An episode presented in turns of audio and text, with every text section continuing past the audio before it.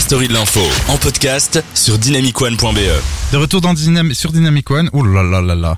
C'est la fin de l'émission. On sent que je fatigue. D'ailleurs, juste avant, euh, j'ai quand même dit Stromae alors qu'on est en Belgique et qu'on dit quand même Stromae. On est d'accord? On est d'accord. C'est la base. C'est la base. On va tout de suite continuer le débat qu'on avait commencé juste avant sur les violences policières après ta très bonne carte blanche, Laura.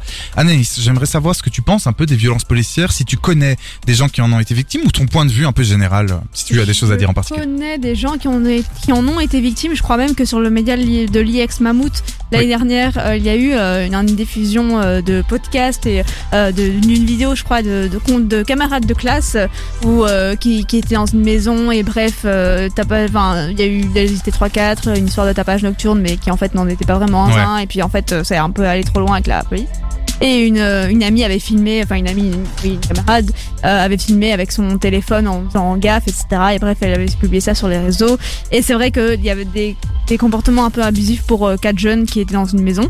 Euh, donc voilà, ça c'est une chose, mais je ne connais pas, sinon personnellement, évidemment, je connais les histoires euh, euh, médiatiques, on Oui, va dire. de George Floyd, entre autres. Oui, oui, et de ce qui se peut passer en, en France et en Belgique. Maintenant, effectivement, moi, j'ai, je peux en témoigner. Je peux témoigner de ce que j'ai pu vivre euh, dimanche. J'étais euh, donc, je couvrais une manifestation euh, anti, on peut dire anti-vax, Ouais, hein, anti-vax, anti, ouais. anti-mesure Covid. Ici à Bruxelles. Voilà, oui, à Bruxelles, euh, anti euh, vaccin, enfin, oui, vaccination et vaccination pour les soignants euh, entre euh, entre autres.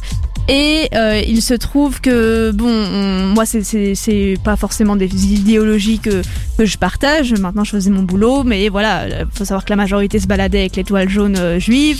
Euh, Des comparaisons très ouais, très ouais, douteuses.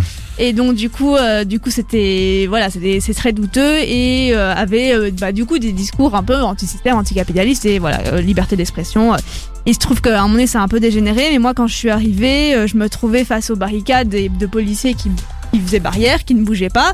Et puis euh, eux ils étaient là comme des piquets et euh, moi il y avait les barrières, moi et les manifestants. Mhm. Et, euh, et effectivement, les manifestants ils étaient là, ils arrivaient devant les policiers, ils disaient allez, mais venez avec nous, euh, c'est pour vos enfants aussi, etc. Puis ça balançait des canettes et des machins. Oh. Et eux, ils étaient en, ils étaient comme des piquets, ils ne bougeaient pas. Je ne peux pas dire qu'il y a eu violence policière à ce moment-là. Et, et la provocation ne venait pas de la police.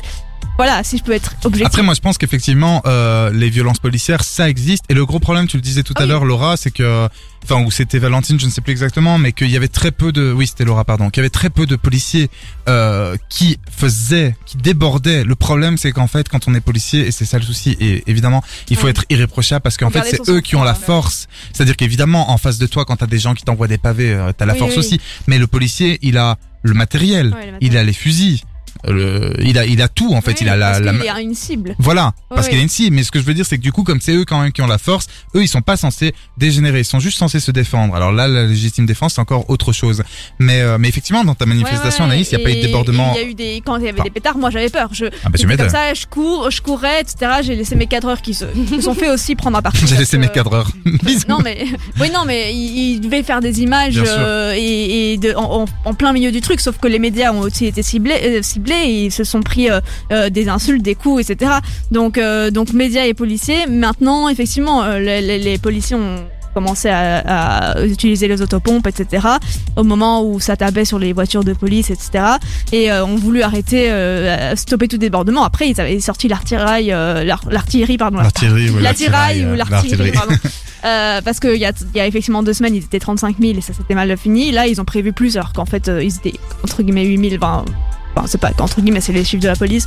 Donc beaucoup moins, mais il y avait les chevaux, il y avait euh, euh, les, les- l'hélicoptère, drone, euh, pompe à eau. euh, Ouais, Il y avait tout, bien sûr, ils ont tout, hein, pour se protéger. et donc, euh, donc oui, j'ai, j'ai, j'ai, je suis couru en, j'ai couru en Ah bah partant. Et eux, je les ai trouvés euh, avec beaucoup de sang-froid de rester euh, face à ça. Et je me suis dit, je sais pas comment, moi, j'ai juste envie de courir, de me cacher et de pas être là. Ouais, c'est leur métier et leur Ah oui. métier est parfois violent et on peut comprendre qu'ils pètent un plomb, mais pas qu'ils fassent.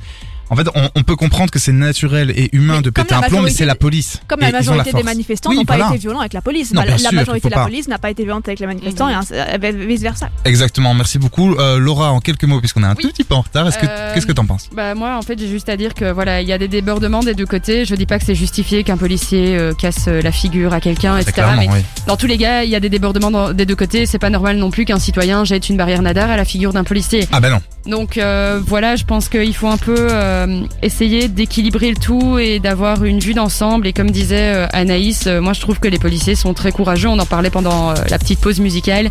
On pensait aux événements du bois de la Cambre.